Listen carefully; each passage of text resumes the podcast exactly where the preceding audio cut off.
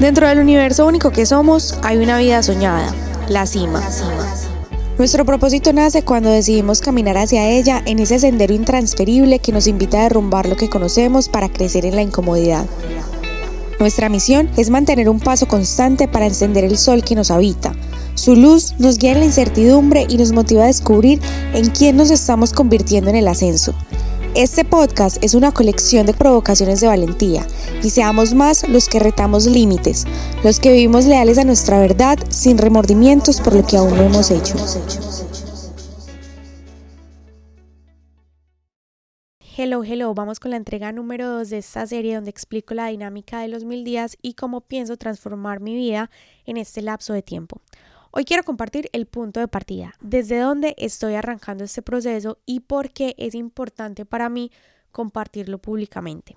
Yo tengo la idea de que todos tenemos un deseo, algo que nos genera fascinación, algo que vemos en los otros que nos gustaría hacer o tener en nuestras vidas y que a veces nos cuesta imaginar lo posible para nosotros. Hace tres años mi lista de deseos era infinita. Había demasiadas cosas que yo quería en mi vida y mis acciones estaban completamente descentralizadas, tratando de alimentar todos mis deseos al mismo tiempo porque yo los quería todos a la vez y todos ya. Y eso simplemente era impráctico. Entonces, en los últimos tres años he estado buscando esa claridad con mis deseos porque yo creía que la claridad era suficiente para encauzar mis acciones. Sin embargo, a medida que esos deseos se fueron haciendo más claros, también creció mi nivel de insatisfacción y frustración. En este punto, mis deseos están súper claros. Yo sé las tres líneas de acción que quiero, pero al mismo tiempo me siento demasiado insatisfecha, porque hasta hace muy poco yo no entendía cómo era posible que yo sabía lo que quería, sabía lo que tenía que hacer para eso que quería y simplemente no lo hacía. Entonces pasé mucho tiempo tratando de encontrar qué era lo que estaba mal conmigo, porque yo no podía hacer lo que sabía que tenía que hacer para cumplir mis deseos, si yo de verdad los quería con todas las fuerzas de mi alma.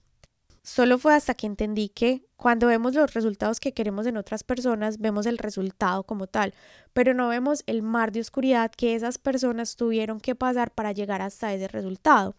Entonces yo vivía en un enojo y un resentimiento constante conmigo misma porque yo me comprometía con un deseo y empezaban a aparecer estas oscuridades, estos demonios, estas dificultades y yo decía, pero esto por qué sigue apareciendo si yo ya fui a terapia para eso? Por ejemplo, para mí es muy importante mi vida atlética. A mí me gusta sentirme que yo soy un atleta.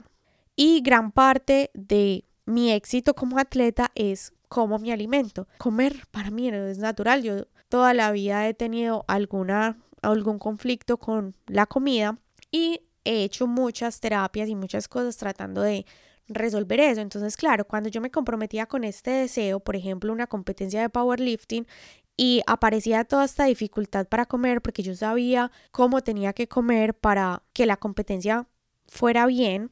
Y cuando aparecía yo me enojaba y yo decía, pero fue pucho, ¿por qué? ¿Por qué esto sigue apareciendo? Entonces, claro, fue solo hasta que entendí que entre lo que queremos y lo que somos en este momento hay un montón de retos, de pequeñas batallas que tenemos que conquistar dentro de nosotros mismos para poder llegar a eso que queremos.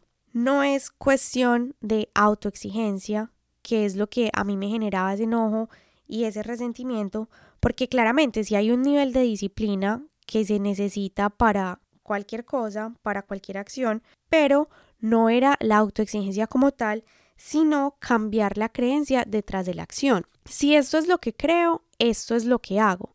Entonces lo apliqué a la inversa. Si esto es lo que estoy haciendo, entonces ¿qué es lo que estoy creyendo?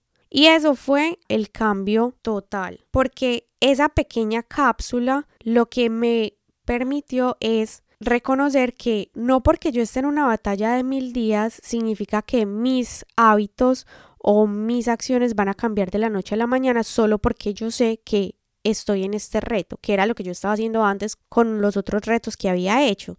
Yo creía que porque ya yo sabía que estaba en un reto, ya mis hábitos iban a cambiar de inmediato y eso no era así. Entonces, esa pequeña cápsula lo que me permitió fue entender que la batalla no es que las dificultades desaparezcan, la batalla es que cuando esas dificultades aparezcan, yo tengo todas las herramientas y todo el poder para armarme con diferentes estrategias para ganar esa batalla.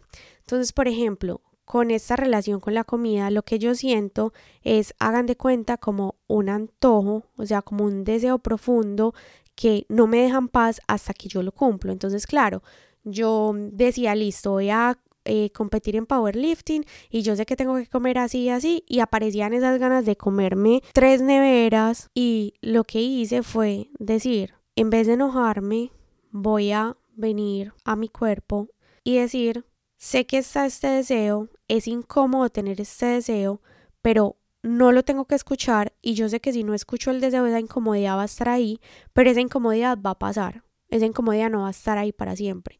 Esa es una gran estrategia, saber que esa incomodidad va a estar, que no la tengo que escuchar.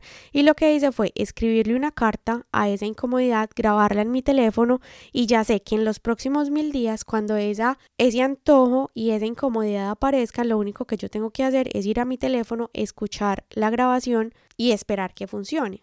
Yo no espero ganar esa batalla la próxima vez que aparezca o todas las veces pero sé que cada vez que aparezca yo voy a tener una herramienta, yo voy a tener una espada para dar esa batalla.